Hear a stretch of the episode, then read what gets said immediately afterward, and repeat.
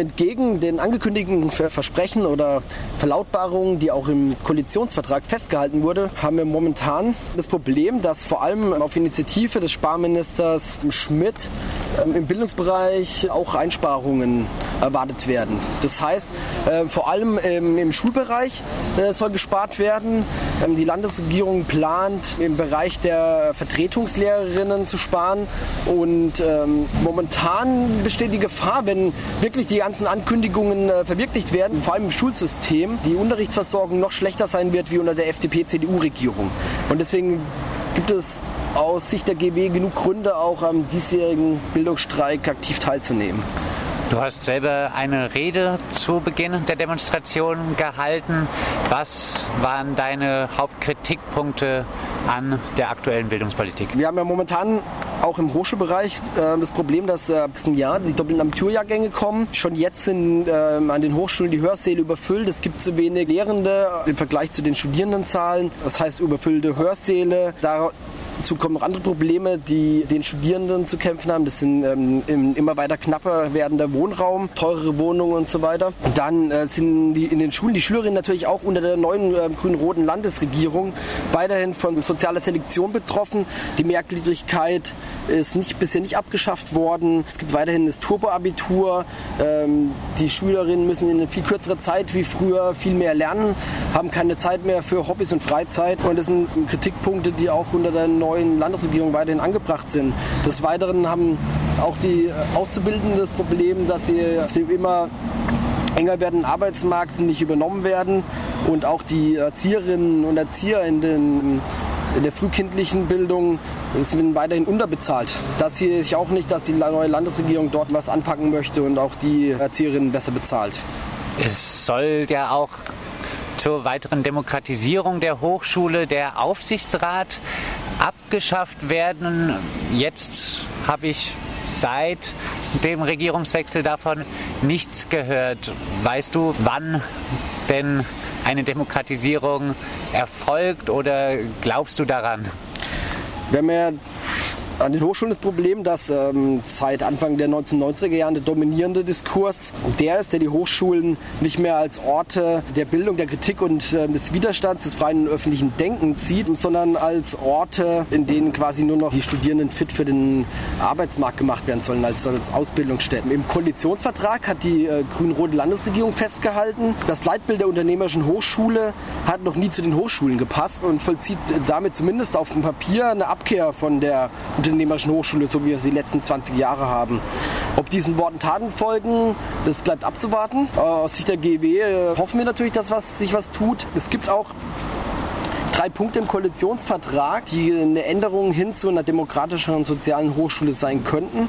Das ist zum einen der von dir eben angesprochene Punkt der Abschaffung der Hochschulräte oder Aufsichtsräte an den Hochschulen. Die sollen ersetzt werden durch externe Hochschulbeiräte, die aber nicht mehr innerhalb der Hochschule mitbestimmen können oder die Hochschule anweisen können, was sie tun sollen, sondern nur eine beratende Funktion haben. Des Weiteren ist angekündigt, die verfasste Studierendenschaft wieder einzuführen die verfasste Studierendenschaft würde den Studierenden zumindest wieder eine organisierte Stimme in der Hochschule geben, was wiederum äh, eine Demokratisierung der Hochschule bedeuten könnte.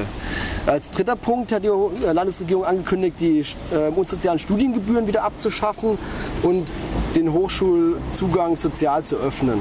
Das heißt, mehr Menschen den Hochschulzugang zu ermöglichen. Würden diese Punkte wirklich ähm, so, wie es im Koalitionsvertrag steht, ähm, eintreffen, und äh, das Landeshochschulgesetz ähm, dementsprechend geändert werden, dann wäre das zumindest ein erster Schritt in Richtung einer sozialeren und demokratischen Hochschule, so wie wir es uns als GW erhoffen. Bei der Bildungsstreikdemonstration haben jetzt etwa 500 Menschen teilgenommen einige davon auch von der katholischen Fachhochschule, weil eben dort wahrscheinlich auch in Zukunft noch Studiengebühren verlangt werden. Jetzt 500 Menschen und dann ein relativ hoher Anteil von der katholischen Fachhochschule. Das ist jetzt erstmal nicht so viel. So, die Studiengebührenproteste waren deutlich größer. Hat der Bachelor vielleicht auch so eine Befriedungsfunktion gehabt? Haben die Studierenden einfach keine Zeit mehr, sich um was anderes als das Studium zu kümmern? Ich würde sagen, zwischen ähm, Studium im Bachelor, in den Bachelorstudiengängen und dem dazugehörigen, was man muss ja ähm, äh, Verdienen des Lebensunterhalts, äh, bleibt relativ wenig Zeit. Aber ich denke, dass ähm, die Probleme an den Hochschulen, gerade die überfüllten Hörsäle und so weiter, ähm, so gravierend sind, dass, wenn die Organisatorinnen des Bildungsstreiks diese Probleme besser kanalisieren würden und das wahrscheinlich auch in Zukunft machen werden, auch wieder mehr äh, Studierende an den Bildungsprotesten teilnehmen werden. Weil mit Abschaffung der Studiengebühren haben wir noch kein besseres Hochschulsystem. Ähm, die Mängel sind gravierend und ich denke, es gibt genug Gründe, auf die Straße zu gehen. Viele Studierende in Bachelorstudiengängen fühlen sich auch erstmal alleingelassen und ich finde, gerade dadurch, dass die äh, Bachelorstudierenden einen Stundenplan vorgelegt bekommen, treten die eher so als Einzelkämpfer auf. Dass man guckt, dass man möglichst schnell durchs Studium kommt. Und dieser, dieser große Frust, der früher bei den Diplomstudiengängen waren, wo alle am Anfang vom Studium in die Seminare gekommen sind und dann wieder zum großen Teil rausgeschmissen wurden, weil es viele waren, das existiert momentan nicht durch die Online-Anmeldung davor. Aber ich denke, dass es gerade im Hinblick auf 2012, wenn ähm, noch mehr Menschen an die Hochschulen strömen werden, was auch berechtigt ist, die Proteste noch mal lauter werden, gerade hinsichtlich der miserablen Studienbedingungen. Die Proteste sollen lauter werden. Vielleicht abschließend äh, steht ihr in Kontakt auch mit der neuen Landesregierung, um auch äh, Probleme, die an den Hochschulen herrschen, mit diesen zu bereden? Steht ihr in Kontakt zum Beispiel mit der Wissenschaftsministerin Theresia Bauer?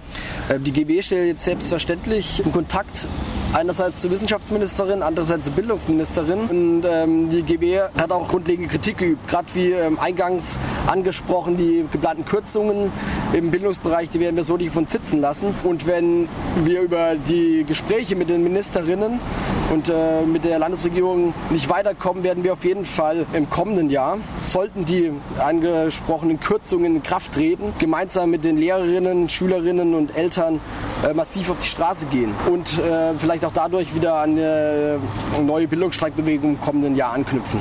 Soweit Matthias Schweizer, Landesstudierendensprecher der GEW, der Gewerkschaft Erziehung und Wissenschaft. Vielen Dank, Matthias.